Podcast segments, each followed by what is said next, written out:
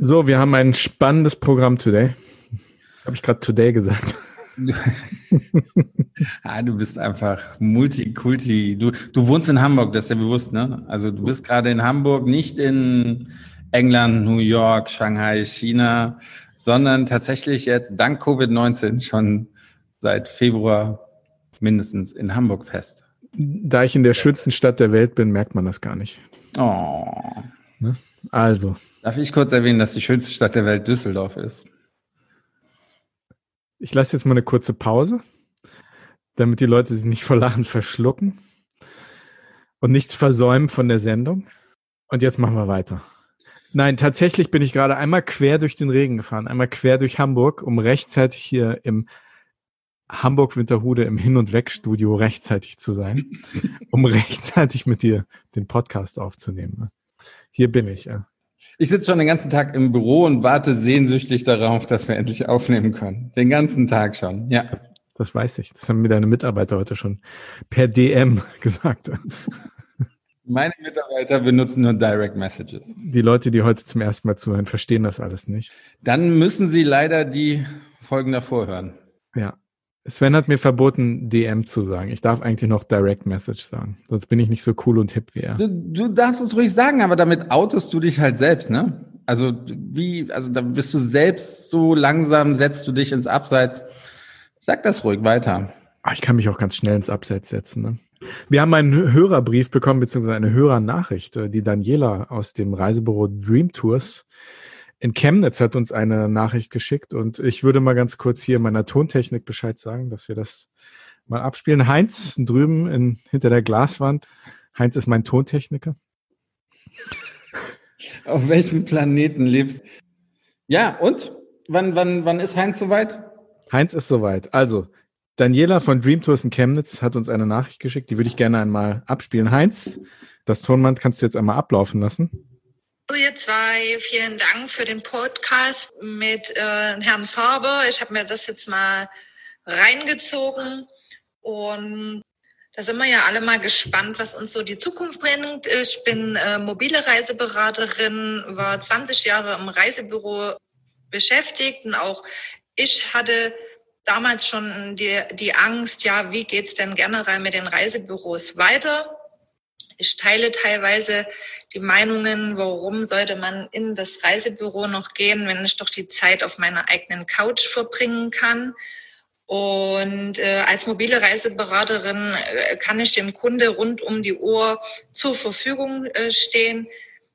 Ich denke vielleicht, dass die großen Reiseveranstalter am Markt in Zukunft diverse Experten als mobile Reiseberater auf ihren Webseiten einpflanzen und damit äh, kann der Kunde dann selbst entscheiden, ob er dann mit einem persönlichen Reiseberater um die Ecke arbeiten möchte oder nicht. Das ist meine Vermutung, was eventuell in der Digitalisierung passiert, äh, damit auch ein persönlicher Reiseberater um die Ecke gefunden werden kann, äh, wird er sich, wie gesagt, an diverse Veranstalter halten müssen. Und ich gebe euch definitiv recht, es ist nicht so einfach als Reisebüro oder überhaupt als Reiseberater, weil man kann ja nicht einfach als normaler Veranstalter auftreten. Man muss ja den Weg der Vermittlung gehen. Und es ist wirklich schon schwierig, wie das. So, jetzt habe ich die Daniele hier einmal kurz abgeschnitten, aber ich finde, sie ähm, ähm, erwähnt zwei ganz wichtige Punkte. Das eine ist natürlich, dass sie uns Recht gibt. das ist natürlich sehr wichtig. Vielleicht sogar das einzig Wichtige hier. Nein, sie hat viel mehr gesagt. Sie hat viel ja, mehr gesagt. Viel mehr gesagt. Und ich finde die Punkte auch eigentlich auch sehr gut. Und ich bin auch sehr dankbar, dass sie uns äh, diese Nachricht geschickt hat. Ich würde mal mit dem zweiten Punkt anfangen, weil sie sagt, als, als Reisebüro, als Reisevermittler hat man ja eigentlich nicht viel Wahl, als Reisen anderer zu vermitteln. Ne? Dem würde ich ein bisschen widersprechen. Wir haben damals relativ äh, viel Kontakt mit Reisebüros gehabt, die uns die Reisen hat produzieren lassen, wo die Reisebüros aber Reisen nach ihrem Geschmack für ihre Kunden aufgelegt haben und selbst auch als Reiseveranstalter aufgetreten sind. Das heißt auch selbst den Sicherungsschein und die Insolvenzversicherung in die Hand genommen haben und das ihren Kunden geboten haben. Das hat sich natürlich mit der neuen Pauschalreiserichtlinie im Jahr 2018, zwei Jahre ist das her, hat sich das so ein bisschen, bisschen geändert. Das ist dann natürlich auch für, ne, mit den ganzen neuen Auflagen für Reisebüros auch schon ein ganz schön steiles Ding geworden, aber wir haben gesehen, es gibt immer noch Reisebüros, die das machen. Also ich möchte der Daniela da ein bisschen widersprechen. Es ist nicht einfach, aber es ist auf jeden Fall möglich, auch als Reisebüro, als Reisevermittler Reisen selbst als Veranstalter anzubieten. So, das war der eine Punkt. Der zweite Punkt, den sie macht, den sie ganz am Anfang macht, sagt sie, dass, dass sie es schon für gut möglich hält, dass ähm, Reisevermittler in Zukunft auch vermehrt von den, wenn ich es richtig verstanden habe, von den großen Veranstaltern, von den großen Konzernen eingesetzt werden, so wie der Kunde das möchte, dass sozusagen vielleicht auch mobile Reisevermittler mehr und mehr sozusagen eingebettet sind in die Konzernstrukturen, dem Kunden dadurch ähm, sozusagen dieser Service als Extra-Service auch angeboten werden kann. Ich weiß nicht, wie du das siehst. Wir haben da letzte Woche im, oder vor ein paar Tagen zumindest mit, mit Michael Faber auch drüber geredet. Auch im Vorspann haben wir da ein bisschen drüber geredet. Also ich finde die Ansätze schon sehr interessant und es scheint auch etwas zu sein, was die Menschen in den Reisebüros, die dort arbeiten, zu interessieren. Da bin ich sehr dankbar für, dass wir dieses Feedback bekommen haben. Ja, auch von meiner Seite erstmal vielen lieben Dank, liebe, liebe Daniela. Ja, es, ihr, ihr Ansatz ist definitiv eine Alternative für die, für die Zukunft. Also, dass man auf der Webseite von dem Reiseveranstalter äh, schauen kann, welche Reisevermittler jetzt bei sich in der Nähe zu Hause sind, die man auch ja, zu sich nach Hause einladen kann. Vielleicht haben die auch selbst ein, ein kleines Büro, wo man vorbeigehen kann und sich dann halt über das Reisen informieren kann und beraten lassen kann. Sicherlich ein, ein, ein guter Ansatz.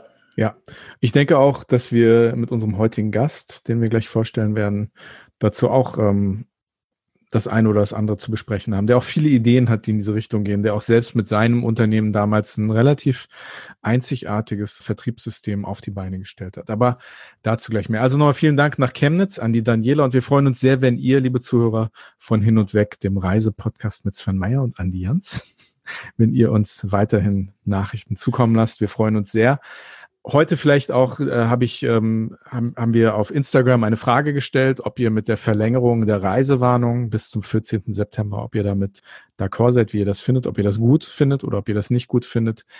Der Deutsche Reiseverband hat gerade vor wenigen Stunden schon ganz vehement den Tisch gehauen und gesagt, dass das fatal ist für die Branche. Da geht ein weiterer Monat verloren fürs weltweite Reisen.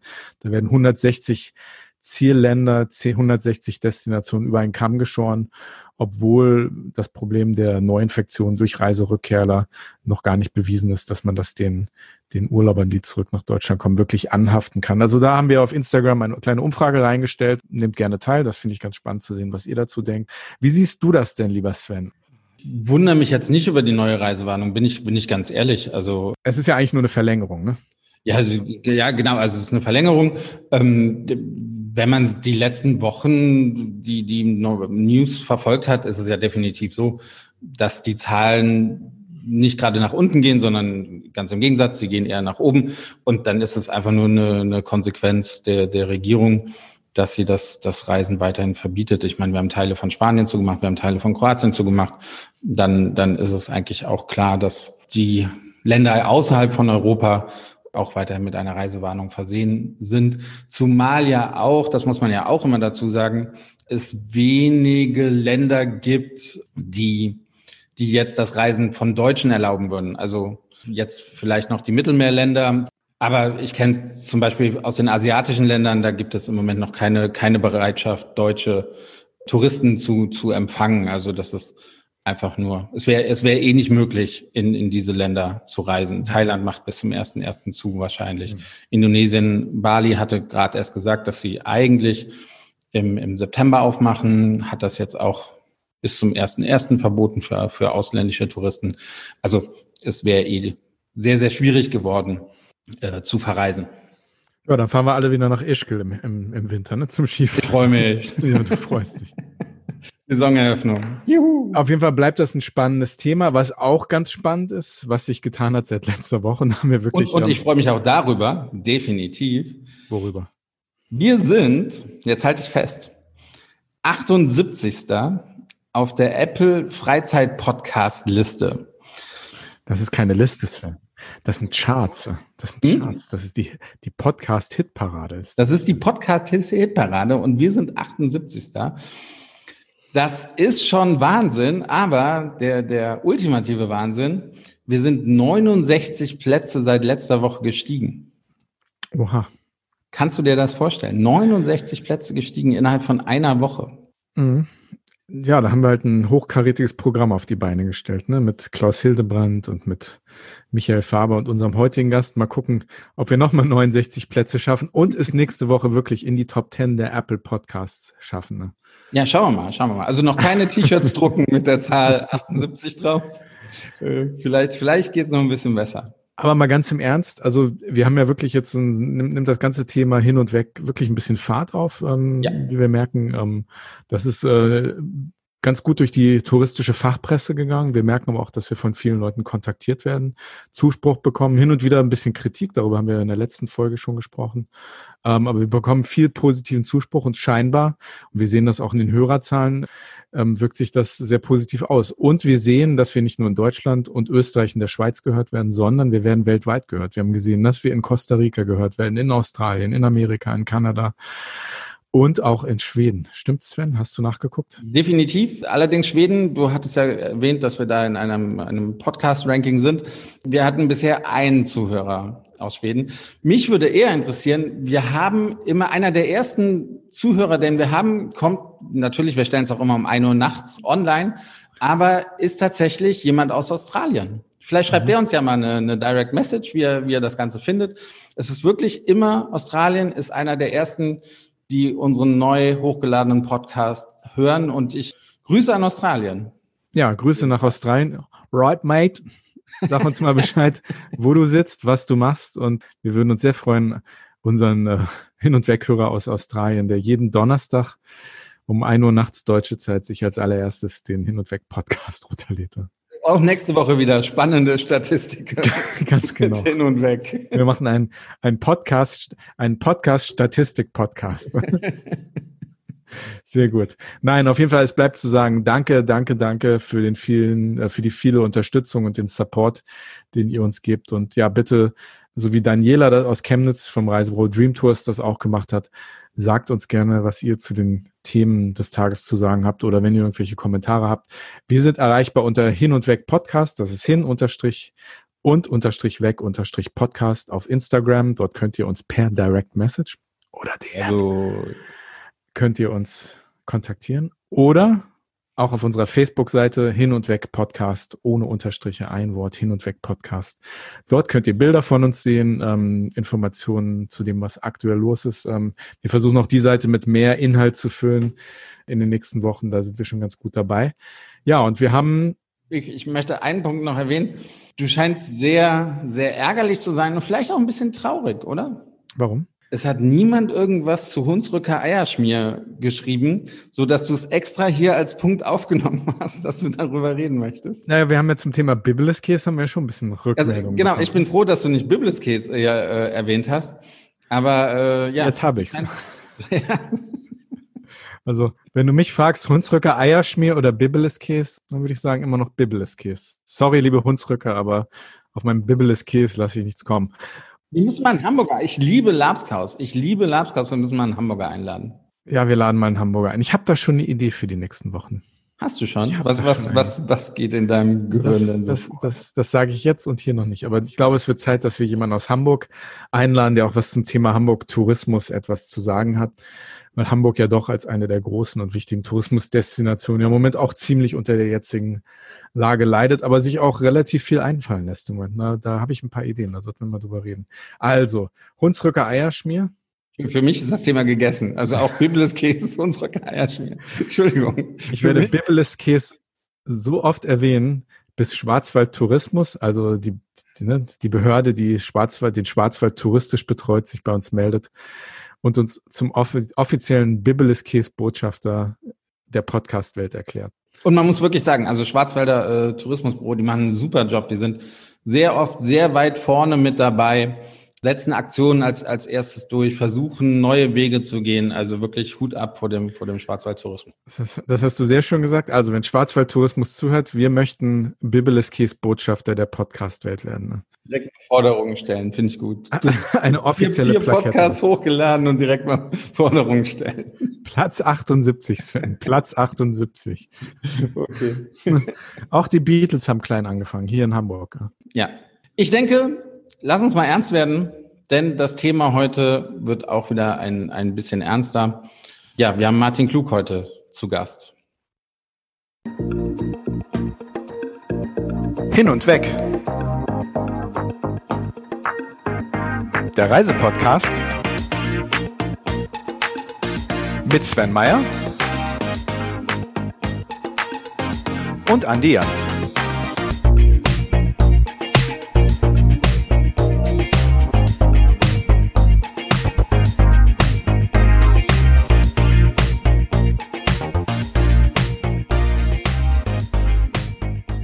Also, er ist ein kreativer und auch oft unbequemer Querdenker, der seine Karriere in der klassischen Unternehmensberatung bei PricewaterhouseCooper begonnen und bei Unternehmen wie IBM fortgeführt hat. Danach war er Mitgründer und Geschäftsführer von Travel Essence, einem der führenden Spezialisten für Reisen nach Australien und Neuseeland. Dort stieg er 2018 aus und ist heute vor allem für seine Arbeit mit Destineo und der Pater bekannt, bei der er der Vorstandsvorsitzende ist. Dort steuert er die strategische Arbeit des Verbandes. Und als Unternehmensberater und Business Angel ist seine Expertise nicht nur in der Touristik, sondern auch in anderen Branchen sehr gefragt. Wir sind sehr darauf gespannt, wie er die Zukunft der Touristik in Deutschland und darüber hinaus sieht und freuen uns sehr, dass er heute bei Hin und Weg dabei ist. ich muss gleich dazu sagen, in fünf Folgen von Hin und Weg ist er bereits der dritte Franke, der dabei ist. Ein ganz komischer Zufall. Wir freuen uns sehr, dass er heute dabei ist. Herzlich willkommen, Martin Klug. Hallo Martin, wie geht es dir? Hallo Martin. Hallo Andi und Sven. Gut geht's. Der, der fünfte Franke. Wow. Ich bin eigentlich nee, unter Franke. Nee, der dritte. In der fünften Folge der dritte Ach so. Franke. Ja. ja. Also ihr seid sehr überrepräsentiert in diesem Podcast. Vielleicht sollten wir einen Franken-Podcast machen. Scheinen sehr interessante Menschen zu sein, diese Franken. Ist, ja, im Gegensatz zu dir. Äh, ich meine zu, ja. Äh, aber das wäre vielleicht eine sehr, eine etwas zu kleine Nische, wenn wir nur einen Reisepodcast machen, ähm, in dem wir nur Franken interviewen. Einen Leuten, die Fränkisch sprechen. Okay, wie, wie geht's dir denn, Martin? Gut, gut geht's mir. Ich äh, ja, versuche hier den wahrscheinlich letzten äh, Sonnentag äh, in diesem Jahr in Hamburg zu genießen. Mhm. Und das machst du mit uns? Das mache ich, das mach ich mit, das mache ich mit euch. Sitze ja. schön drinnen, dass uns die Außengeräusche nicht stören, aber ja, nee, geht mir, geht mir gut. Wie geht's dir denn seit Jahresbeginn? Oder was hast du denn in der Zeit gemacht, wo die Welt so ein bisschen langsamer sich dreht? Ja, ich bin ja in der glücklichen Lage, dass ich ähm, ja nicht nicht so wirklich in ein Büro fahren muss und ähm, sehr schön ähm, sehr viele Sachen von zu Hause auch ähm, erledigen kann und das hat mir dann sehr geholfen in dieser Zeit. Ja, war eine komische Zeit, ja, komische Zeiten, die wir glaube ich alle hinter uns haben. Ich vermute mal, wir werden die Zeiten auch noch oder ein paar komische Zeiten noch vor uns haben. Ich glaube, ja, zu Anfang des Jahres oder ich sag mal Ende des ersten Quartals ähm, ging es uns allen ähnlich. Ne? Da haben wir noch so gedacht, okay, das ist vielleicht mal so ähm, lokal, äh, lokal begrenzt, ähm, äh, spielt sich vielleicht, also erstmal haben wir gedacht, das spielt sich nur in China ab. Dann dachten wir, das ist im, auf den asiatischen ähm, äh, Bereich beschränkt. Und dann später hat sich das eben immer mehr rauskristallisiert, dass das eigentlich ähm, ja nicht nur ein lokales Problem ist, auch nicht nur ein Problem, das die Reisebranche betrifft, sondern die gesamte Gesellschaft, die gesamte Wirtschaft ähm, äh, betrifft. Und ja, auch, auch damit haben wir uns irgendwie abgefunden und ähm, sind, sind, trotzdem, sind trotzdem alle noch hier. Aber es war sicherlich ein turbulentes Jahr. Ja. Du willst direkt mit den großen Themen einsteigen. Aber bevor wir sicherlich gleich auf, auf Covid-19 und die Auswirkungen auf den Tourismus zu sprechen kommen, vielleicht erstmal ein bisschen was zu, zu dir. Du warst ja sehr erfolgreich eigentlich bei PwC, also PricewaterhouseCooper unterwegs und du hast dann einen Reiseveranstalter gegründet mit einem Australier in Holland. Mit einem Neuseeländer in Holland. Mit Entschuldigung, oh, oh, oh, Entschuldigung, schlecht recherchiert. Uh. Wie, wie, wie kam das? Also es ist ja schon irgendwie eine, eine kunterbunte Mischung. Genau, ja, in, in, in der Tat. Ich habe ja nach dem Studium ganz klassisch bei ähm, PwC angefangen. Das ist dann in IBM ähm, übergegangen. Und ja, nach einer Zeit, das war nach vier oder fünf Jahren, will gar nicht sagen, ist mir das zu langweilig geworden, aber habe ich einfach nach einer neuen Perspektive gesucht, habe die jetzt so in der in der Direktbewerbung äh, nicht nicht wirklich gefunden. Also ich habe ich habe einfach kein, keine andere Position ähm, äh, gefunden, die ähnlich gut bezahlt hat. Bin dann ähm, ja nach Holland gegangen, um dort ein MBA zu machen. Das ist so das Klassische, was man in so einer in so einer Wartephase oft macht. Ähm, entweder ein, äh, ein Doktortitel oder ein MBA. Für einen Doktortitel hat es nicht ganz gereicht. Deswegen bin ich dann nach Holland gegangen, habe ein MBA dort gemacht war mir aber eigentlich schon klar, dass ich irgendwas selber machen wollte. Also ich wollte irgendwie ein Unternehmen gründen. Zu der Zeit war mir aber die Reisebranche noch gar nicht, also außer als Kon noch gar nicht so nahe. Also ich hätte auch, ich sage mal, ich hätte auch eine, eine Schraubenfabrik ähm, äh, irgendwie aufgemacht, ja, wenn ich da die richtigen Leute getroffen hätte. Hab aber dann dort während des Studiums ähm, äh, Andrew ähm, äh, kennengelernt, der dann eben mein Geschäftspartner geworden ist bei Travel Essence. Und wir haben uns dann entschieden, einen Reiseveranstalter zu gründen. Was hat Andrew in, in Holland gemacht? Also mit dir studiert? Also oder, ja, oder? genau, den, ja. den, den habe ich im, im, im Studium da kennengelernt ähm, und Andrew war dann schon mit einer ähm, Holländerin verheiratet. Okay. Der ist ähm, ja der Liebe wegen nach Holland ähm, äh, gekommen, hat dort gelebt. Ja, also ganz, ganz fantastische neue Ideen gehabt, wie man so einen Reiseveranstalter anders aufziehen kann, wie man das anders denken kann, wie man andere Produkte ähm, in den Markt bringen kann. Zu der Zeit war der Markt Australien, Neuseeland, also gerade Neuseeland, sehr von der klassischen Wohnmobilreise dominiert. Und wir haben ähm, kleine Unterkünfte, ähm, kleine Aktivitäten, wirklich also spezielle Sachen einfach äh, da, da rangebracht. Und das hat dann sehr schnell, sehr, sehr gut funktioniert. Was habt ihr gegen Campervans? Man, man merkt das sofort. ich ich kenne andere Veranstalter, die sagen, nimm den Campervan, dann kannst du überall rumreisen. Ihr hasst es, oder? Also das, das kann man schon, schon so sagen. Also ihr sagt, nimm nie einen Campervan also hassen ist vielleicht ein bisschen ja. viel. Ich bin, ich bin jetzt auch schon ein paar Jahre raus, aber genau zu der Zeit war das, äh, war das so ein bisschen auch unsere, unsere Einstellung. Also zwei Hauptgründe. Also zum einen mal ist, ist eine Reise im, im, im Campervan, ja, man ist in der Natur, aber man ist natürlich auch sehr für sich abgeschlossen. Also was, und das finde ich immer noch, das ist immer noch ein Problem. Wie gesagt, ich würde nicht sagen, ich hasse es, aber ich bin kein großer Fan davon man ist sehr für sich, man ist eben in seiner Box abgeschlossen. Und im besten Fall lernt man eben auf dem Campingplatz ähm, noch ein paar andere Touristen kennen. Mhm. Das ist eigentlich, eigentlich fast nicht anders, als, als wenn man in, in ein großes Strandressort irgendwo fährt, ja, wo man ja oft auch nicht ähm, über die Mauern dieses Strandressorts rauskommt. Was mal ganz schön sein kann. Aber es ist hier für mich jetzt nicht so wirklich, wie man eine Destination wie Neuseeland oder Australien das ist oder auch Südafrika, wie man sowas wirklich gut erfahren kann. Und das finde ich, finde ich sehr schade. Ein zweiter Grund ähm, ist ganz einfach, das, das hat zu der Zeit einfach jeder gemacht. Also es, es gibt nichts Einfacheres äh, für einen Veranstalter, einen Campervan und einen Flug zu verkaufen. Das sind genau zwei Komponenten, die bastel ich zusammen und habe dann meine automatische Marge da drauf und so, habe eigentlich nichts zu tun. Ich muss nichts organisieren, ich muss keine Verfügbarkeiten groß prüfen oder ich muss Verfügbarkeiten von zwei Komponenten prüfen und sehr einfach. Das heißt, ich glaube, dieser starke Trend, äh, den es gegeben hat, äh, damals, jetzt sprechen wir nochmal über einen anderen Trend zum Camper, aber damals war sehr dieser, dieser ja, Einfachheit auch geschuldet. Ja, also die Veranstalter haben das angeboten, was einfach war, und die Leute haben gekauft, was ihnen angeboten worden ist. Und das fanden wir so ein bisschen, war eine sehr faule Einstellung. Und wir haben dann natürlich auch, also, oder Andrew vor allem, ähm, äh, marketingmäßig natürlich die Chance gesehen, da auch mit einer klaren Message rüberzukommen. Ja, also bei uns kommt, bekommt ihr keine, keine Wohnmobilreisen. Ähm, wir machen kleine Unterkünfte. Bei uns lernt ihr die Einheimischen kennen und so weiter. Also, ja, also eine Mischung aus Überzeugung und ähm, Opportunismus. Sehr gut.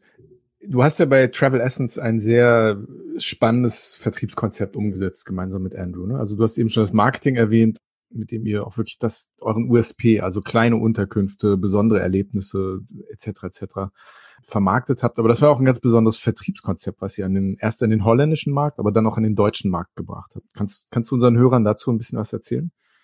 Genau, das war eigentlich ja so die Zeit, wo immer mehr online gegangen ist. Ja, da sind so die großen OTAs gerade aufgekommen, da sind ja Themen auch gerade wie Airbnb ähm, aufgekommen. Und wir haben zu der Zeit bewusst uns dagegen entschieden. Wir haben bewusst auch ein Vertriebskonzept ähm, gesetzt, wo wir ähm, persönlich beraten haben, wo wir ähm, Leute auch zu Hause besucht haben. Ja, dieses, diese, dieses ha diese Hausbesuche waren auch eigentlich am Anfang der Tatsache geschuldet, dass wir gar kein Geld hatten, um uns irgendwie ein Büro, ähm, ein schickes Büro zu mieten, wo die Leute hinkommen konnten, sondern wir haben das damals bei Andrew am Esszimmertisch ähm, äh, gemacht.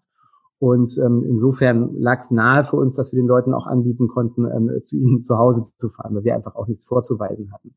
Und das ist enorm gut angekommen. Und wir haben sehr darauf geachtet, dass wir sehr lange, sehr intensive Gespräche mit den Kunden führen.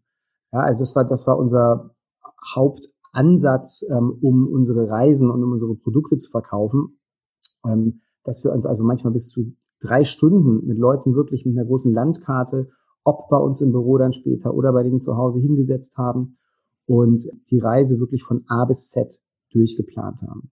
Und wir haben dann unsere ähm, Vertriebsleute auch sehr gut geschult. Ja, die konnten sehr gut oder können sehr gut auf die ähm, Anfragen der Kunden eingehen und waren dadurch in der Lage und sind dadurch in der Lage, ähm, richtig tolle Reisen zusammenzustellen, die wirklich auf die Bedürfnisse der Kunden eingehen und die nicht einfach irgendein Produkt von der Stange sind, das eigentlich jeder kaufen kann. Und damit seid ihr sehr erfolgreich geworden, ne?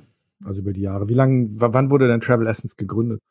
Wir haben Travel Essence 2006 gegründet. Mhm. Und du bist zwölf Jahre später ausgestiegen, ja? Ich bin dann zwölf Jahre nach Adam Riese zwölf Jahre später ausgestiegen. Sehr genau. gut.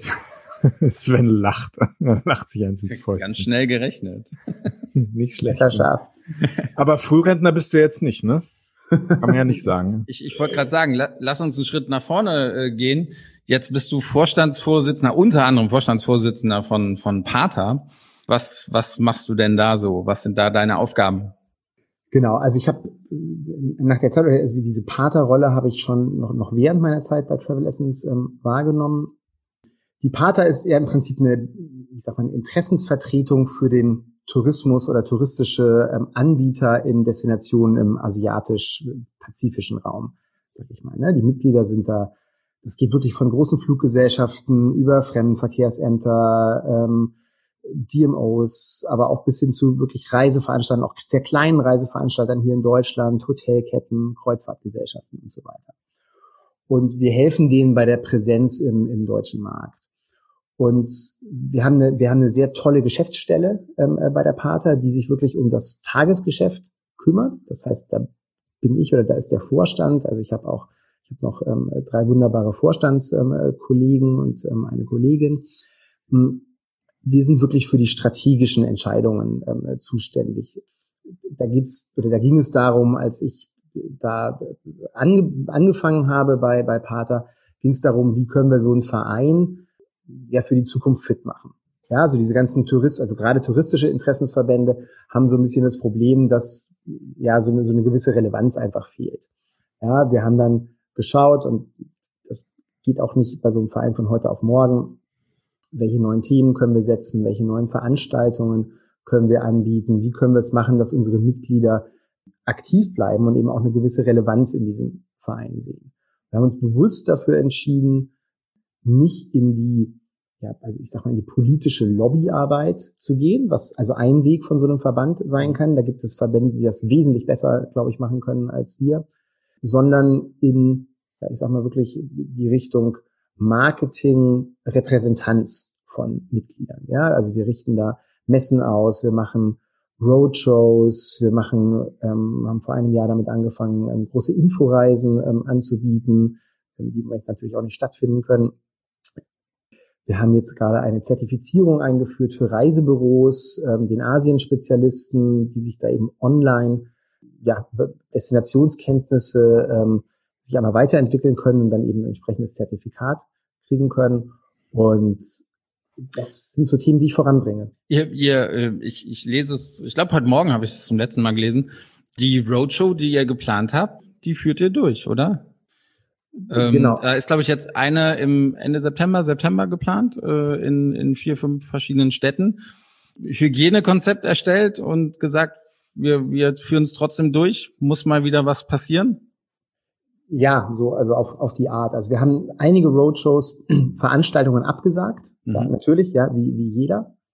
Jetzt war es aber wirklich so, dass ähm, auch unsere Mitglieder das ja so fast schon eingefordert hatten, diese ähm, diese, diese Roadshows, weil die natürlich auch etwas machen müssen. Ne? Und das mhm. ist im Vergleich zu anderen Werbeetats, die die da ähm, äh, so, sonst rauspumpen, ist das vernachlässigbar. Und so kann man eben doch was machen. Und gerade ähm, solche Präsenzveranstaltungen sind im Moment wichtig, um eben auch die Expedienten abzuholen. Ja, also die Roadshows werden von unseren Mitgliedern für die Expedienten ähm, veranstaltet, also für die Reisebüro-Mitarbeiter die freuen sich, dass eben auch mal wieder jemand da ist, der nicht nur über ein Webinar ähm, sich mit ihnen unterhält oder über irgendwelche Newsletter, sondern auch eben Präsenz da ist. Ja, wir haben dann ein Hygienekonzept. Wie viele Leute lasst ihr zu? Wie viele Gäste? Müsste ich nachschauen. Ich meine, also, es sind. Ja, okay.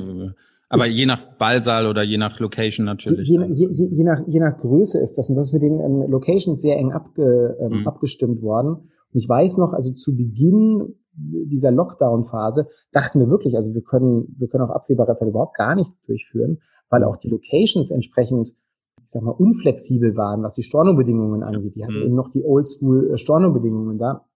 Und mittlerweile hat sich das sehr geändert, ja. Also mittlerweile ist das ganz klar, dass wenn es einen Lockdown gibt ähm, oder wenn ähm, die Konditionen geändert werden, dass man sagt, okay, wir erlauben jetzt noch die Hälfte der Personen in diesem Raum, dass die sich dann unheimlich flexibel zeigen und mhm. zeigen müssen. Und dadurch haben wir eben entschieden, diese Roadshow ähm, durchzuführen. Das ist sicherlich abgespeckt, also sind weniger Teilnehmer als sonst.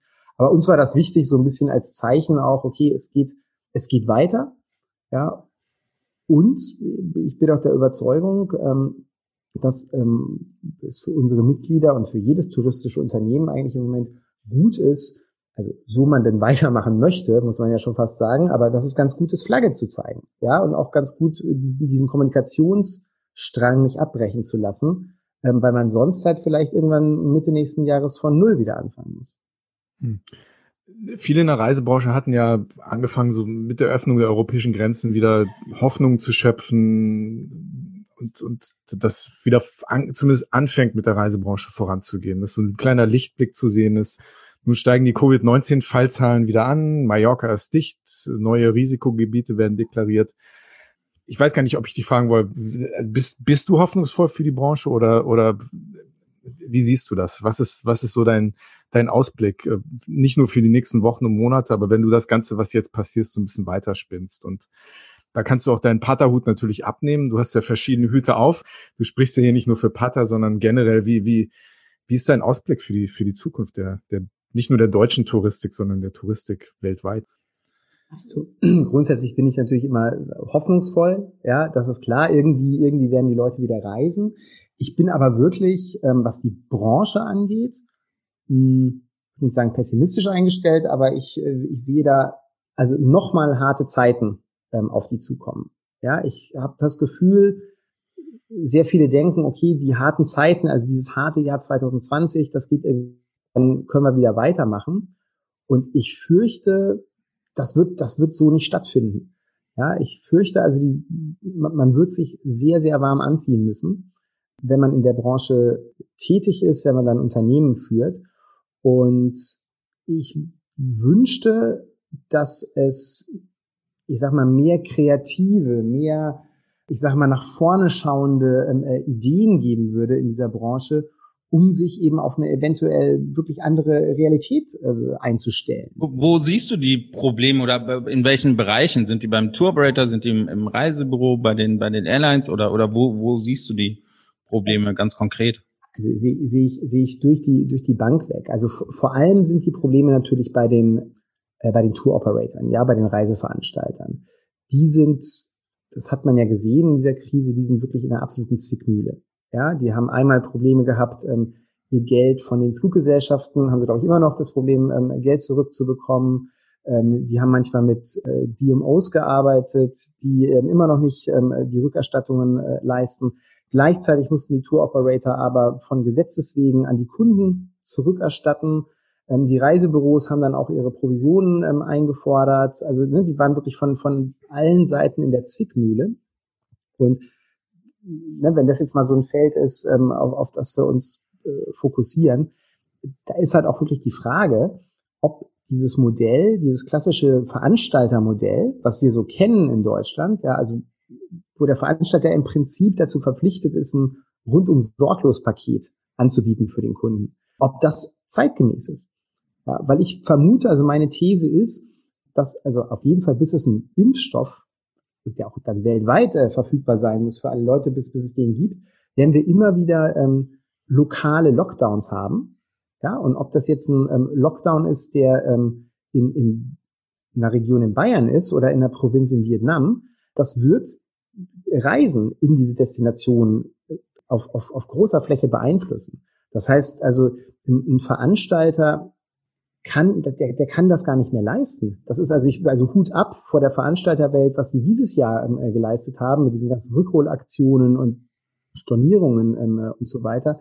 Aber wenn das jetzt noch weitergeht über ein weiteres Jahr, ich kann mir nicht vorstellen, dass da ähm, viel viel Lust auch auf Veranstalterseite da ist. Also da weiter Geld nachzuschießen, Ressourcen zur Verfügung zu halten, um A, natürlich Reisen zu verkaufen und zu planen und zu organisieren, was ja der Job ist des Veranstalters, aber gleichzeitig wahrscheinlich die gleiche Anzahl von Ressourcen zu haben, die ähm, Reisen wieder rückabwickeln, die Rückerstattungen machen, die ähm, äh, Flug, Flugtickets für Leute organisieren, die zurückkommen wollen.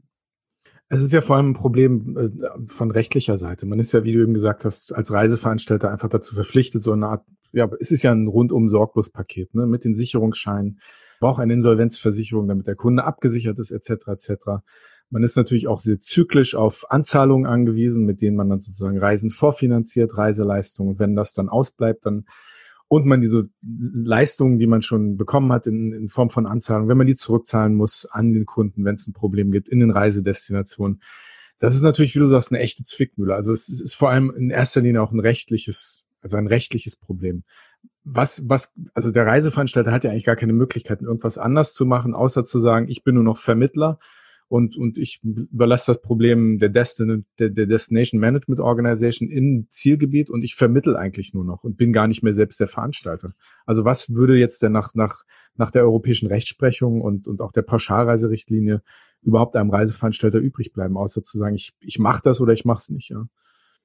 Ja, ähm, also es gibt natürlich die, die Möglichkeit für, für einen Veranstalter, eine eigene DMO zu unterhalten, ja, einen eigenen Inbounder ähm, äh, in der Destination zu unterhalten und darüber das ähm, abzuwickeln, dann ist der Veranstalter hier in Deutschland in der Tat nur noch ein, ein Vermittler.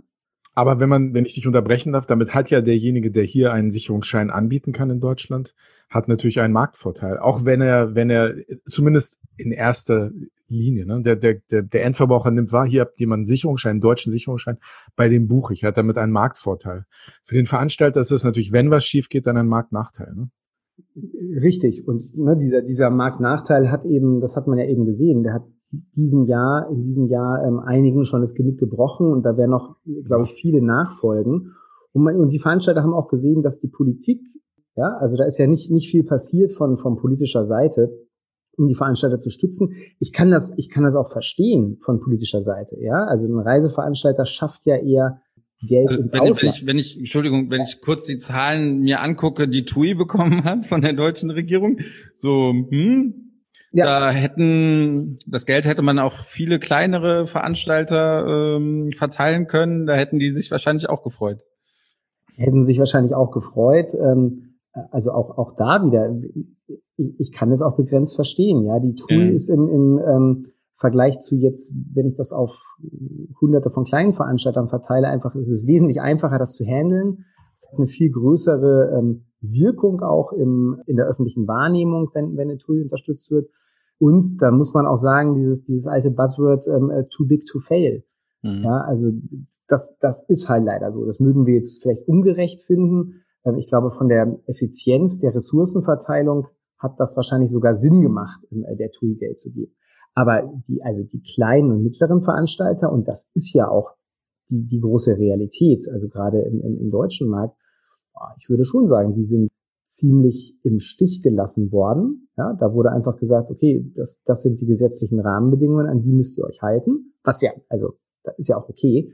Nur schön ist es nicht. Und ich vermute, ähm, Andi, du hast es eben angesprochen, also, also ich vermute, dass einige von denen, die überleben, ähm, dass die das umdenken. Und vielleicht ist es doch ganz gut. Also vielleicht gibt es in der Zukunft ähm, diesen klassischen Sicherungsschein noch für eine klassische TUI-Pauschalreise, ja, um da TUI wieder ähm, ins, ins Felde zu führen. Und vielleicht gibt's aber bei einer, ich sag mal, komplexen Fernreise vielleicht einfach nicht mehr so ein Sicherungsschein. Da gibt es vielleicht eine andere Versicherung, die dafür sowas ähm, einspringt. Aber vielleicht ist dann eben bei solchen Spezialisten ein, ein Vermittlungsmodell eben angesagt. Die müssen ja ihre Produkte nicht aufgeben, die sie vor Ort haben. Aber vielleicht muss man dann eben nicht mehr diese ganze, diese ganze Veranstalterleistung anbieten. Ja. Reiseberatung as a Service ähm, ist, ein, ist ein Thema, was sein kann, dass vielleicht endlich mal jemand bezahlt für die eigentliche Leistung, die äh, erbracht wird.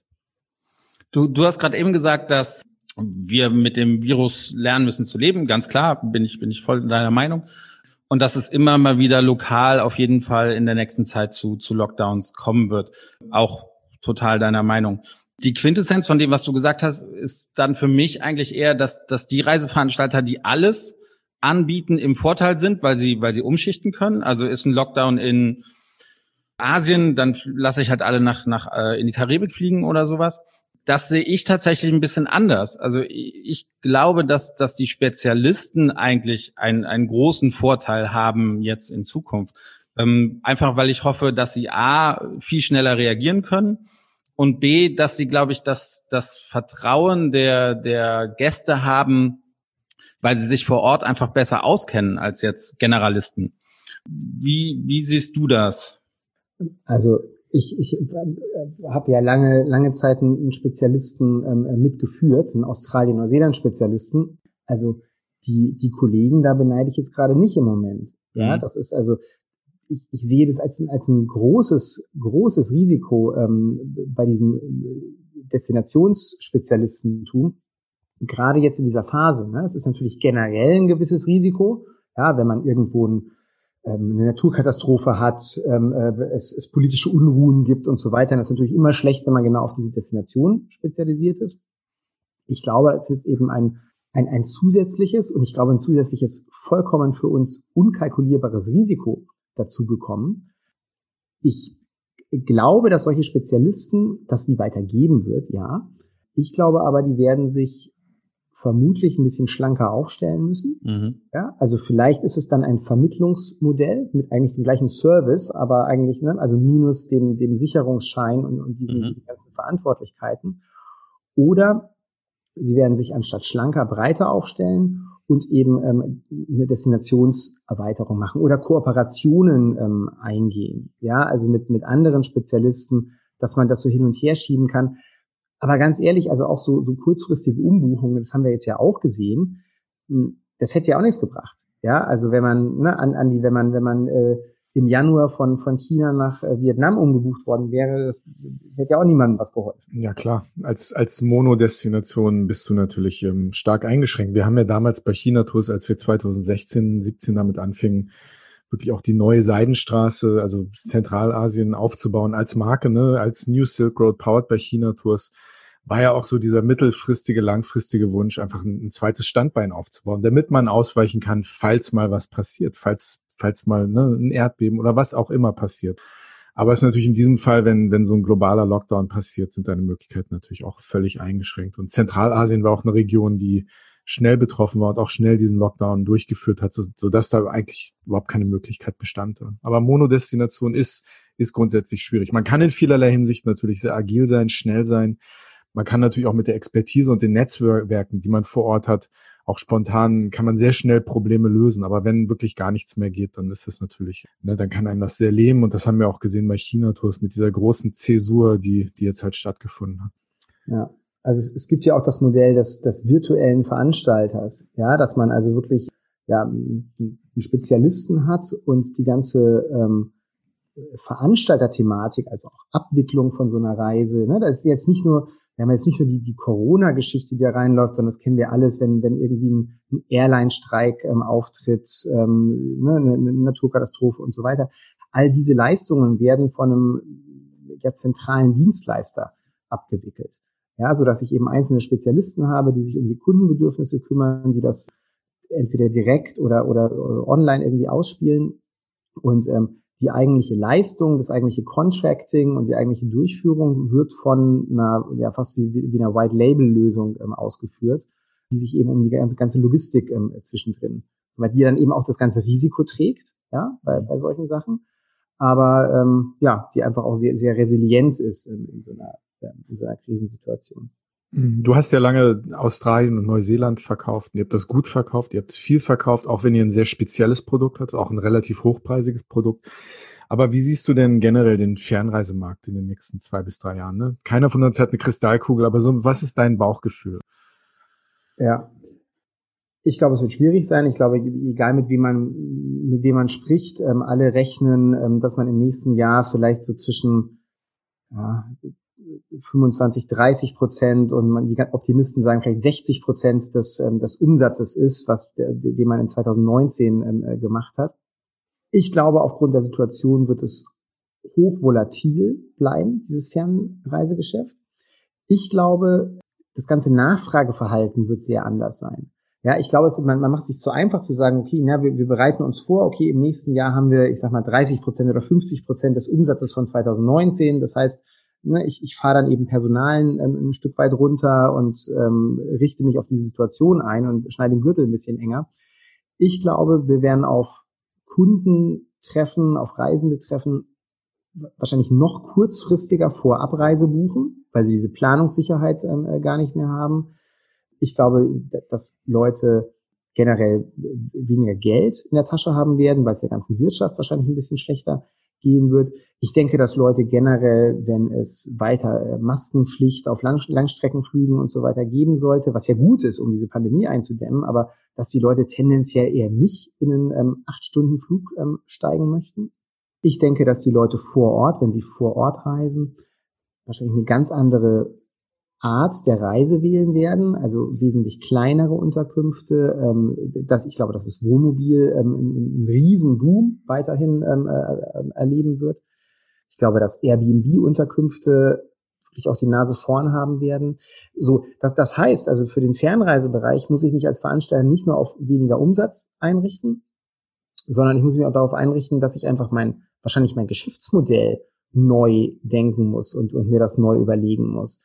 Und das, das sehe ich eben auch nicht, nicht wirklich positiv. Ja, ich äh, habe schon den Eindruck, dass einige einfach nur darauf hoffen, das gleiche Geschäft einfach ein bisschen mit weniger Umsatz, äh, weniger Umf weiterzumachen und dass sehr viele gar nicht in der Lage sind oder die Lust dazu haben, sich nochmal neu zu erfinden. Möchtest du eine Zahl sagen, eine Prozentzahl, bei wie viel Reiseveranstaltern du vielleicht schwarz siehst und bei wie vielen du dann doch die nötige Kreativität und, und die nötige Flexibilität siehst für, für die Zukunft?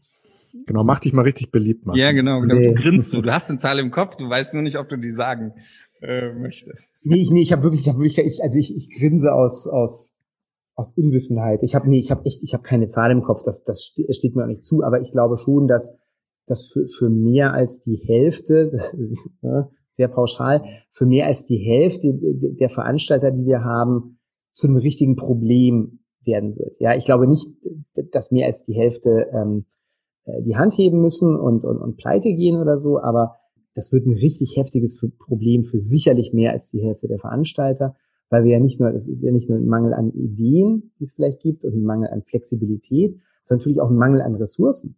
Ja, ich muss ja, ähm, ne, ich, ich muss ja für alles aufkommen. Ich habe einmal dieses verlorene Jahr, ja, und dass ich auch, auch wenn ich Kurzarbeit habe, habe ich trotzdem, werde ich trotzdem Kosten haben und wenn es nur für, für mich privat ähm, äh, Kosten sind. Und wie gesagt, nächstes Jahr wird eben nicht, also das wird vom Umsatz her wesentlich kleiner sein. Dann läuft irgendwann die Kurzarbeit aus, da muss ich die Leute wieder hochfahren. Wie gesagt, ich glaube, es werden zusätzliche Ressourcen, gerade bei Veranstaltern, notwendig sein, um mögliche Umbuchungen, Stornierungen und so weiter ähm, weiter zu gewährleisten. Ja, das war ja das Problem auch dieses Jahr, ne? dass Veranstalter, obwohl man eigentlich in Kurzarbeit gehen konnte, was vielen Unternehmen sehr gut geholfen hat. Das ist ein tolles, tolles Mittel, was wir da haben.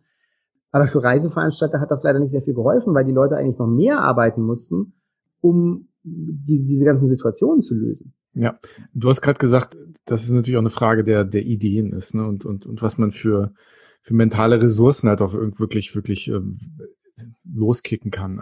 Es ist ja oft so als Reiseveranstalter, ist mal auf das angewiesen, was das Land hergibt, ne? was die, was die Agenturen in den, in den Zielgebieten sozusagen dir anbieten können. Und das ist natürlich auch ein Problem, ne? wenn, wenn die, wenn die Agenturen in den Destinationen, wenn denen die Ideen fehlen, wenn die nicht möglich, und es werden ja auch dort viele Pleiten stattfinden, viele neue Agenturen, die aufpoppen werden. Aber es ist ja nicht so, dass jede Agentur, wie wir das, wir hatten ja das Glück, dass wir eine eigene Agentur in China hatten, ne, mit der wir viel machen konnten, die uns sehr viel ermöglicht haben. Aber es, nicht, nicht jeder Reiseveranstalter hat so etwas da, da ist man ja doch teilweise ein bisschen ausgeliefert, oder? Ja, aber ja eben aus, also oft aus eigener Wahl. Ja, weil ne, wir bei Travel Essence haben auch unsere eigene Agentur, ähm, ihr hattet eure eigene Agentur. Und das hat jetzt nicht nur unbedingt was mit der Größe zu tun. Man könnte sich auch zusammenschließen mit mehreren kleinen Veranstaltern und eine Agentur vor Ort machen. Also viele Veranstalter haben sich auch wirklich darauf ausgeruht, ja, dass es eben möglich war, mit einer Agentur zu arbeiten und mit ach, ich will gar nicht sagen, irgendwie mit wenig Destinationskenntnissen. Die haben, die kennen sich schon alle richtig gut aus in der Destination, Aber da muss ich nicht selber contracten, da muss ich mich nicht selber mit den Raten und den, und den einzelnen Hotels und Lodges irgendwie auseinandersetzen. Das ist so auch so eine gewisse, ah, Bequemlichkeit ist ein bisschen gemein gesagt, ja. Das ist so eine, das ist eine, eine Geschäftsentscheidung, die man treffen kann. Also wenn ich was outsource, einen Service, dann gebe ich die Kontrolle darüber auf. Jetzt ist halt die Frage, was ist denn als Veranstalter, als Reiseveranstalter meine Kernkompetenz? Ja, ist das, sollte das nicht vielleicht sein, dass ich ein tolles bestimmtes Produkt äh, für meine Kunden heranschaffen kann und das eben entsprechend an den Markt bringen kann. Das würde ich mal sagen, ist die Kernkompetenz von einem Reiseveranstalter. Und bei einigen Reiseveranstaltern, das sind jetzt sicherlich auch nicht alle, aber einigen ist diese Kernkompetenz eben sehr in den Hintergrund ähm, getreten. Da hat man sich vielleicht in der Destination ausgekannt. Das ist besondere Destinationskenntnisse ne? im äh, Zeitalter des Internets können sich auch viele Leute anlesen, ähm, äh, ja. Und ich habe mich gar nicht mehr wirklich auf die Produkte spezialisiert und habe dann ein Produkt angeboten wie jeder andere Reiseveranstalter auch. Ja, das hat mein Produkt vollkommen vergleichbar gemacht, das hat zu Preiskämpfen geführt. Und jetzt führt es eben diese Abhängigkeit von Agenturen eben dazu, dass, wie du sagst, eben es einfach an Ideen in bestimmten Destinationen auch mangelt. Und damit bin ich natürlich dann ausgeliefert. Aber das ist ja ein Schicksal, das ich auch selber gewählt habe. Ja, da spricht, da spricht dann, wird dann der Markt wahrscheinlich sprechen. Ne? da, da wird der Markt äh, sprechen und es gibt auch, es gibt tolle Agenturen auch vor Ort. Ja, die, die unheimlich engagiert sind und ne, wir haben da Mitglieder bei der Pater, ich kenne das noch aus meiner Australienzeit, die das gut gemacht haben. Und dann gibt's eben auch welche, die einfach nicht besonders viel machen, die einfach das, das Standardangebot haben. Und hm. da muss ich mich halt auch fragen, bei wem möchte ich denn Kunde sein? Martin, du und ich, wir haben uns ja schon öfters drüber unterhalten, aber jetzt haben wir gerade über die Veranstalter geredet und, und die Herausforderungen, die jetzt, glaube ich, auch, das sind ja auch ganz konkrete Herausforderungen, vor, vor denen man jetzt steht, ne? sich zu überlegen, wie sieht mein Produkt aus in den nächsten Jahren, was sind die Anforderungen des Marktes in den nächsten Jahren und, und die, die das können und, und, und sich jetzt auch die Mühe machen, die, die, die, ne, die kreative Mühe, sich diese Fragen zu stellen, die sind sicher besser aufgestellt. Aber wo siehst du, und das ist, wie gesagt, ein Thema, über das wir schon öfters geredet haben, wo siehst du in diesem, in dieser Gemengelage das Vertriebsmodell Reisebüro in den nächsten fünf bis zehn Jahren? Ne? Das, das, was, was man eigentlich das klassische stationäre Reisebüro in einer Fußgängerzone, ähm, wo siehst du das? Ja, also die, die Reise ist ja immer bei, bei solchen bei solchen Krisen, die verstärken ja bestimmte Trends, die es schon vorher gab. Dem, dem klassischen Reisebüro ging es ja vorher auch schon nicht besonders gut, beziehungsweise die haben auch zu Recht häufig geklagt, dass ihnen Kunden ins Internet ähm, abwandern, dass ihnen die Provisionen gekürzt werden von den Veranstaltern. Ich glaube, jetzt haben wir eine, eine Entwicklung, die in, in, in zwei Richtungen gehen kann. Also zum einen mal vermute ich, dass, äh, dass vielen Kunden ähm, eine, gewisse Beratung und ein persönlicher Kontakt ähm, wichtig sein könnte. Ja, in so einer unsicheren Zeit, ja, wo man eben nicht weiß, wenn ich jetzt nach Australien reise, wie werde ich dann zurückgeholt ähm, äh, und so weiter. Und da, auch wenn das Reisebüro kein Veranstalter ist, aber eben so eine so eine Person da eben ähm, vor sich sitzen zu, äh, sitzen zu haben, die man eben auch anrufen kann, auch wenn die Person vielleicht gar nicht so viel tun kann, ähm, wenn man in Australien festsitzt. Ich glaube, das hilft. Ja, also ich glaube, das spielt den Reisebüros so ein bisschen äh, in die Karten. Hm, andererseits ist es aber auch so, dass natürlich auch wieder, und ich möchte jetzt nicht für alle Reisebüros äh, sprechen, aber da gibt es ja auch sehr viele, die einfach ein, ein Standardprodukt anbieten und angeboten haben. Ja, also ein Produkt, das ich in der Tat eins zu eins so im Internet ähm, bestellen kann oder bei jedem anderen Reisebüro ähm, mir auch besorgen kann. Und, und das sind Büros, die auch weiterhin Probleme haben werden. Und ich glaube, auch da wird jetzt diese Krise als ein bisschen Brandbeschleuniger wirken, dass die noch früher ja wahrscheinlich zumachen werden oder ja, wenn das möglich ist, ihr Geschäftsmodell überdenken. Ja, was spricht dagegen, dass ein, dass ein Reisebüro ja eben seine Vermittlereigenschaften ein bisschen schärft, ja, und eben nicht nur die Pauschalreise ähm, anbietet, sondern äh, speziellere Produkte anbietet. Ja, vielleicht direkt mit einem Veranstalter zusammenarbeitet und da eben ein Produkt sich sehr gut darauf vorbereitet und das richtig gut vertreiben kann, ohne eben das Risiko zu haben, das haben wir eben angesprochen, ein Veranstalter zu sein und wirklich in die Insolvenz vielleicht getrieben zu werden, wenn, wenn es wieder zu, zu, einer, ähm, zu einer Krise kommt. Ja, also da, da sehe ich eine Chance in der Tat für ein Reisebüro und für Leute, die da findig sind. Wir haben vor ein paar Tagen dazu mit Michael Faber gesprochen von der Tourismuszukunft der davor eigentlich warnt zu sagen, also der, der sagt eigentlich, man, man soll nicht mehr zwischen stationärem Reisebüro und, und, und, und dem, was online geschieht, unterscheiden, sondern ein smartes Reisebüro heutzutage stellt sich digital auf, lässt sich neue Dinge einfallen und hat natürlich ganz vor allem, ganz besonders auch eine, eine digitale Präsenz ist aber sozusagen stationär vor Ort, wenn, wenn der Kunde, ne, wie du sagst, Fragen hat und halt jemanden vor sich sitzen haben möchte. Ne? Das, das ist etwas, was er sehr stark betont hat. Aber er, er klang, in, zumindest nach meiner Auffassung, vielleicht widerspricht mir das, wenn etwas optimistischer, was, was grundsätzlich dieses Vertriebsmodell Reisebüro angeht. Er klang definitiv äh, optimistischer und, und sagte schon, naja, man, man kann, wenn man die Kunden da abholt, wo sie, wo sie sind, wo sie Zeit verbringen äh, und ihnen da die Angebote macht, kann man dann auch sehr gut Geschäft generieren. Aber genau. ja, ich sehe es auch für die Zukunft ein bisschen also sein, sein, sein großes Stichwort war halt auch das, das Stichwort Vertrauen, ne? das, das Stichwort Vertrauen, dass da jemand ist und dass man sich auf den verlassen kann. Ich kann von China-Tours eine kleine Anekdote, ich weiß, ich soll nicht so viel über China-Tours reden, das haben uns schon einige Hörer mitgeteilt, aber, aber in, in, in unserer Erfahrung, wir haben das öfters mal gehabt, wir hatten ja auch einen sehr starken Direktvertrieb. Also Reisebüros haben uns zwar auch verkauft, aber nicht in dem Maße, dass wir uns äh, darauf hätten verlassen können. Und wir haben es immer wieder gehabt, dass wenn wir Kunden aus dem Hamburger Raum hatten, die auch nach der Buchung einfach mal bei uns reingeschneit sind und einfach mal Hallo sagen wollten. Die hatten ihre Reise schon gebucht, aber die wollten uns einmal sehen dass es uns gibt, dass wir echt sind und einfach mal so dieses, dieses letzte bisschen Vertrauen einfach nochmal stärken, dadurch, dass, dass man einmal für fünf Minuten bei uns im Büro vorbeigekommen ist und dem, dem Reisemanager, dem Reiseberater einmal Hallo gesagt hat, Handschütteln und sagen, ja, danke für die gute Beratung. Oft waren die Kunden dann schon wieder weg und das, das ist, glaube ich, so etwas, was, was, was nicht ganz unwichtig ist, ne? Also diese, dieses persönliche, ähm, Quäntchen ähm, Vertrauen aufzubauen. Ne? Eigentlich kann es ja nichts Besseres geben, ne? wenn der wenn der Kunde sich wirklich Zeit nimmt, euch zu besuchen, euch euch kennenzulernen. Ich meine, dann habt ihr doch eigentlich schon den Kunden eigentlich auch für ein für ein zweites Mal. Okay, ihr seid jetzt ja nur für China zuständig gewesen, aber das das wäre die perfekte Basis, um dann auch noch Reisen in andere Destinationen zu zu verkaufen. Hättet ihr das? ich, ich möchte mal zu der, ich, ich nenne sie heute mal, das hatten wir noch nie, die, die Masterfrage die Oha. vielleicht das Ganze auch so ein bisschen zu, zusammenfasst. Jetzt bin ich mal gespannt. Die Masterfrage ist ja. Und Martin darf sie beantworten. Soll ich einen Trommelwirbel machen? Ich bin echt mal gespannt, was du jetzt aus dem Hut zauberst. Also, die Deutschen lieben das Reisen, ja. Wir sind das, der Reiseweltmeister. Ähm, wir verzichten wahrscheinlich eher aufs, aufs neue Auto als auf unseren Sommerurlaub. Egal, wo er auch hingeht. Dieses Jahr geht er halt an die Nordostsee, Alpen oder, oder auch in Schwarzwald. Aber Urlaub muss einfach im, im Sommer sein.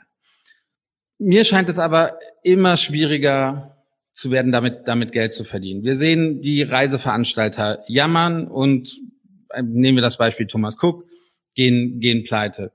Die Airlines spielen auch irgendwie eine Rolle, auch die jammern und, und gehen pleite oder müssen, müssen vom Staat mit Milliardensummen gerettet werden.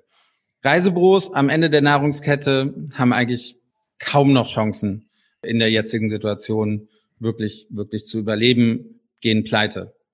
Woran liegt das deiner Meinung nach, dass so ein, ein, ein großartiges, nennen wir es mal Hobby, und was, was wir Deutschen auch wirklich liebend gern machen, warum kann damit gefühlt niemand Geld verdienen?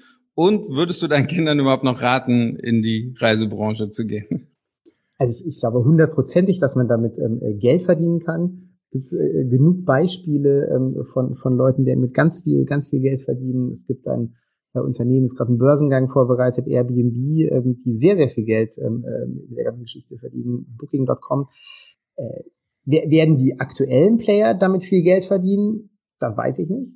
Ja. Mhm. Aber ähm, auf jeden Fall lässt sich damit viel Geld verdienen. Und ich glaube, die, ähm, die, die Antwort auf die, auf die Masterfrage ist, äh, äh, also um, um Geld zu verdienen, muss ich mir eine muss ich mir einen kreativen Vertriebsweg einfallen lassen und ich muss mir einen kreativen Weg einfallen lassen, wie ich die Wertschöpfungskette in der Reisebranche ähm, ja mit Arbeit und mit ähm, selber Verantwortung für einzelne Teile übernehmen, aber ich diese Wertschöpfungskette verkürzen und auch ausdünnen kann.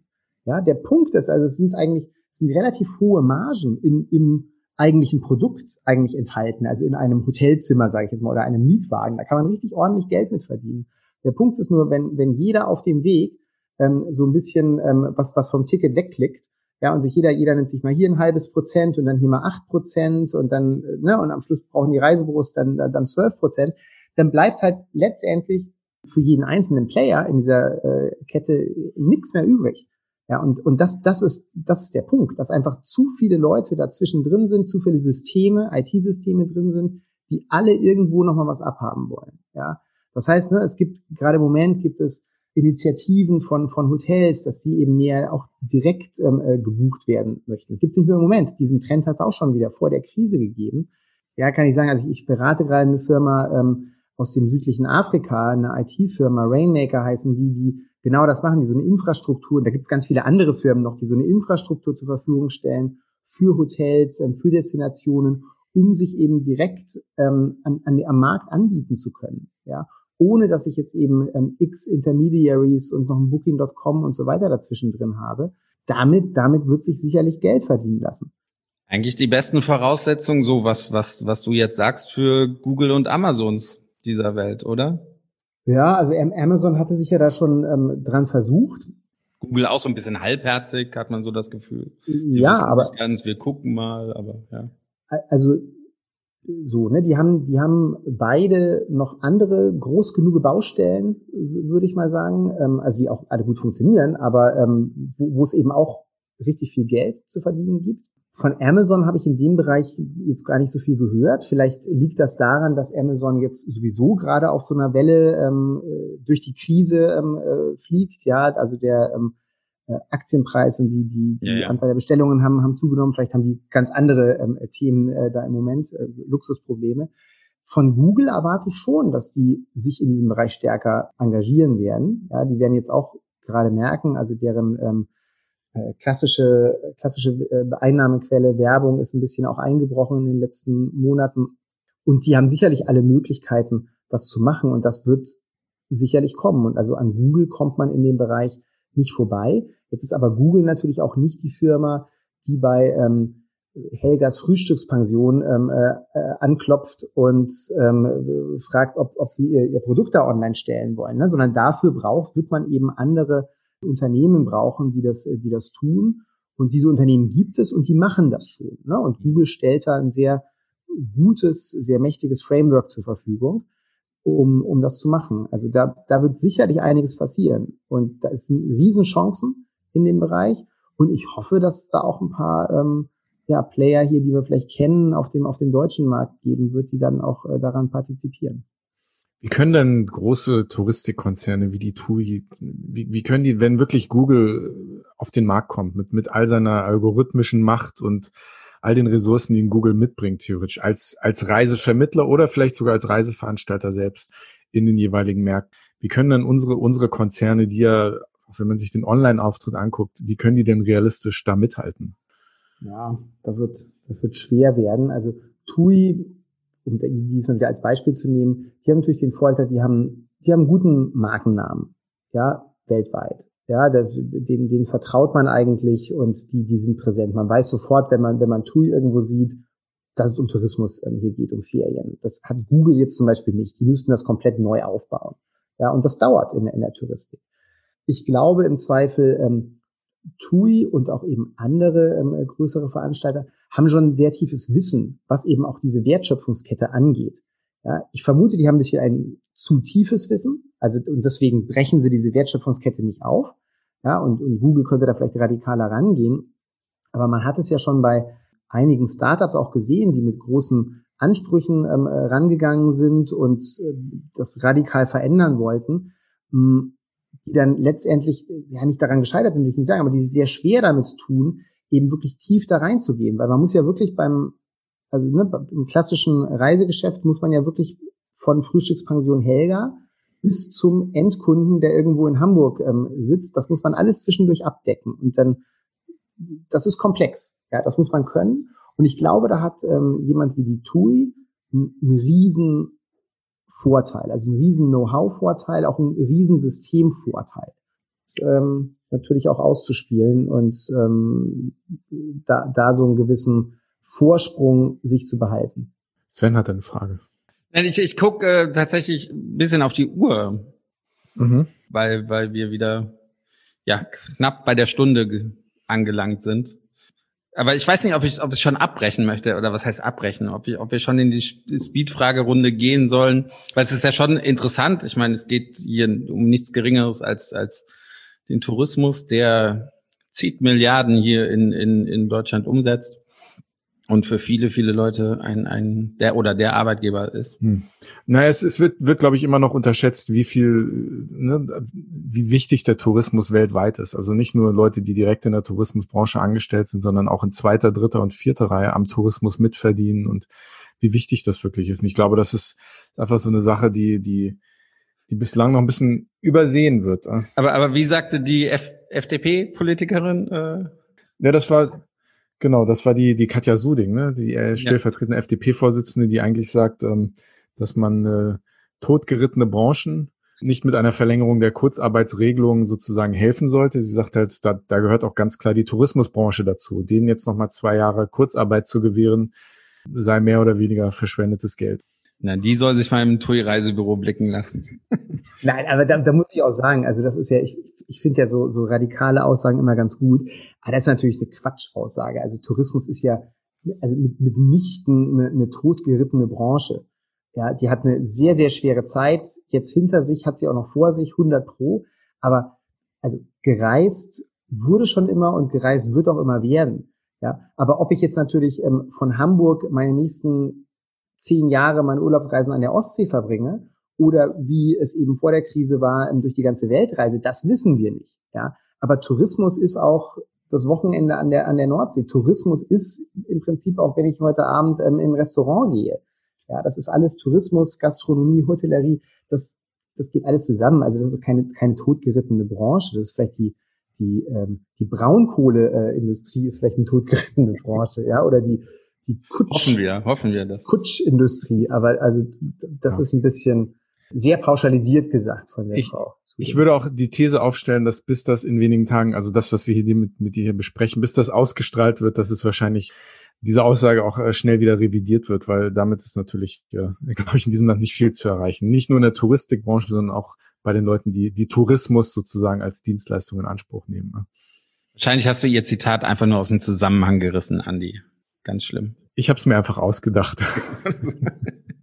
Nein, aber es ist, ja, es ist so. Also ne, es wird Geld verdient werden.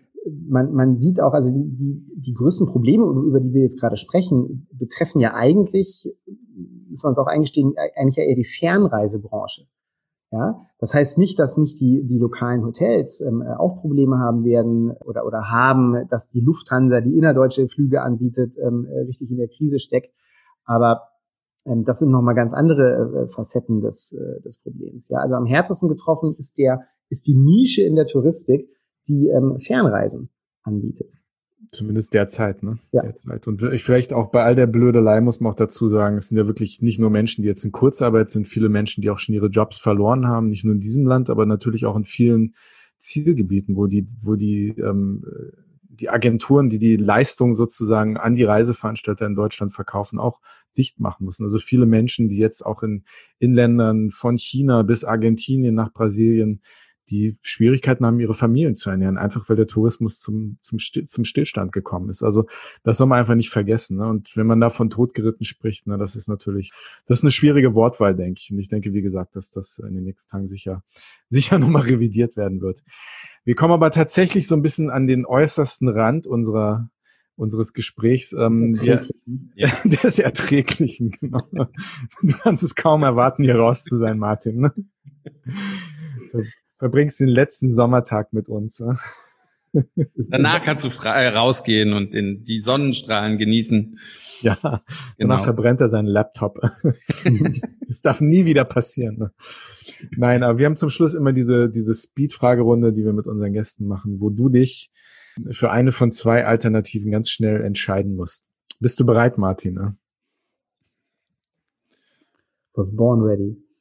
Okay, Sven. Fangen wir an. Australien oder Neuseeland? Relativ einfach, oder? Australien. Oh. Ja. Ich dachte Neuseeland. Nee. Nee. Nee? Nee. Ich will, Warum? Ähm, ich, also, also Neuseeland ist wunderschön. Ich finde Neuseeland schöner als Australien. Mhm. Ich finde aber Australien spannender, muss ich ehrlich sagen. Okay. Also Australien hat, hat spannendere Tiere, spannendere Pflanzen, diversere Landschaften. Ja, es ist nicht so schön, finde ich, wie Neuseeland, aber spannender allemal. Ich freue mich auf interessante Briefe von beiden äh, Tourismusboards, ja. die wir bekommen werden. Sehr gut. Yoga oder Boxtraining? Yoga. Aha. Willst du da mehr zu sagen? Muss ich dazu was sagen? Nee, das habe ich in, ähm, das habe ich wieder, das habe ich, hab ich früher ähm, viel, wollte ich nicht sagen, aber in ausreichendem Maße gemacht. Dann habe ich es eine ganze Zeit lang nicht gemacht. Und dann kam der Lockdown, ähm, wo eben auch Fitnessstudios und, und sowas geschlossen waren. Und da habe ich dann ähm, morgens so meine kleine Yoga-Praxis wieder für mich entdeckt, um mhm. den Corona-Speck nicht äh, überhand nehmen zu lassen. Ja, sehr gut. Du siehst auch sehr gesund aus. Vielen Dank. Mhm. Netflix oder Networking-Event?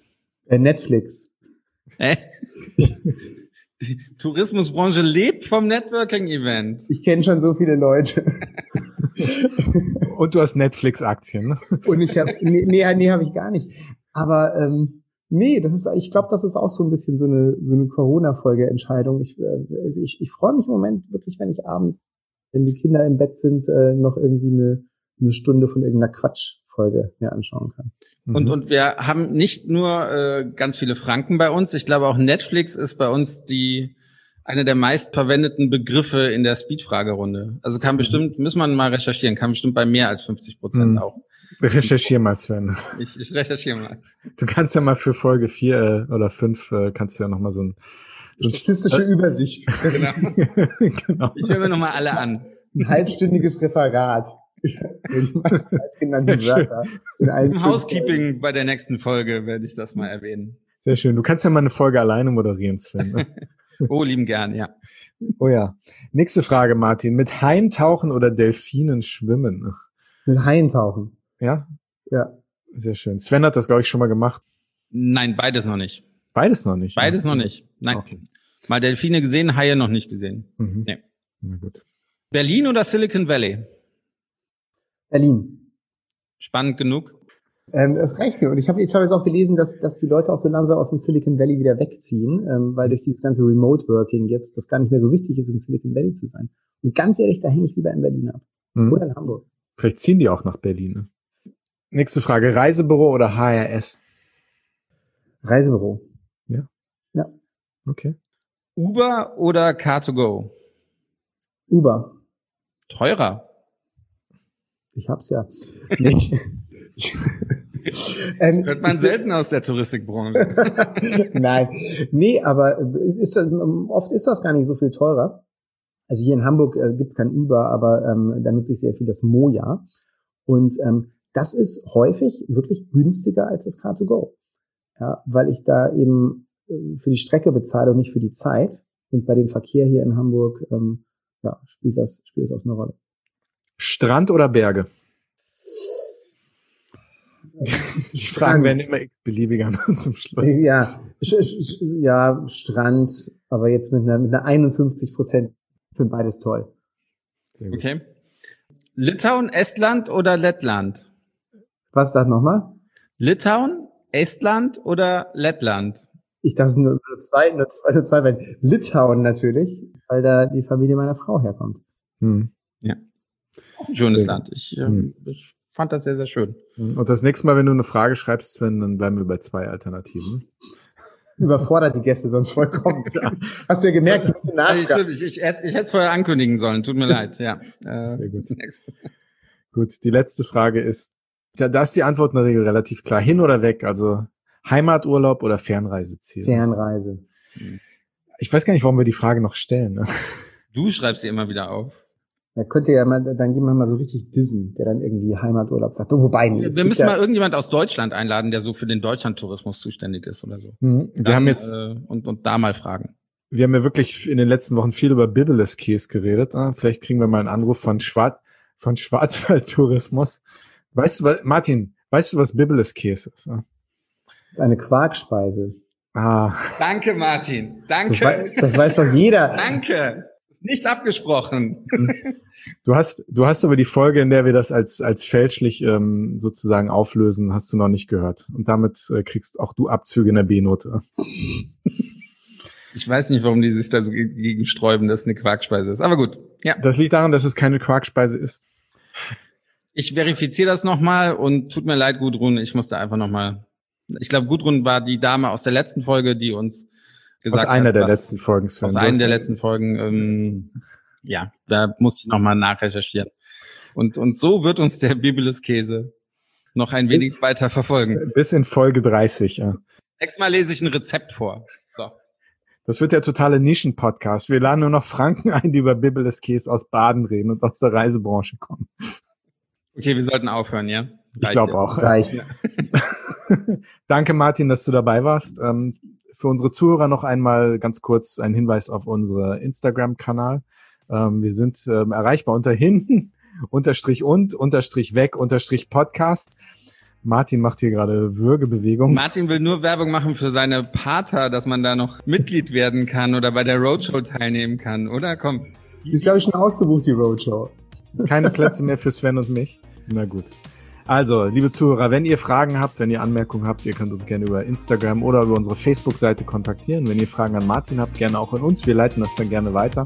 Oder geben euch Martins Handy äh, Handynummer, unter der er 24 Stunden am Tag erreichbar ist. Er freut sich ganz genau. Und ansonsten würden wir uns freuen, wenn ihr das nächste Mal wieder dabei seid. Bei Hin und Weg, der Reisepodcast mit Sven Meyer und, Andi Jan.